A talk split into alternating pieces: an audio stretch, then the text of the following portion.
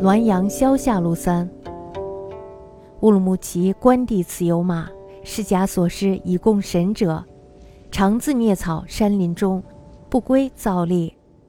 每知朔望祭神，必媚爽先立此门外，亦如泥塑，所立之地不失尺寸。越小见，其来亦不失期，既必仍墨之所著。余为道士先引至祠外，神奇说耳。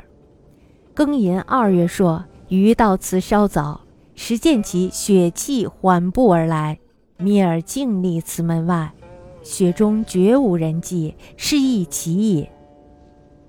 乌鲁木齐关帝祠有一匹马，是市场上的商人布施给祠里供神的。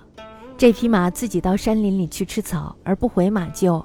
每当初一十五祭神，黎明前马必定先回到祠门前，屹立在那儿，像一座雕塑一样。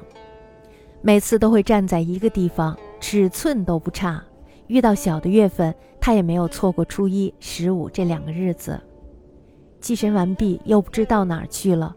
我认为是道士在祭神前把马牵到了祠门外，故意把这匹马神化而已。乾隆庚寅年二月初一，我到关帝祠稍早了一些，我看见这匹马踏着残雪缓步而来，垂下耳朵站在祠门外，雪上绝对没有人的脚印，这也够奇怪的了。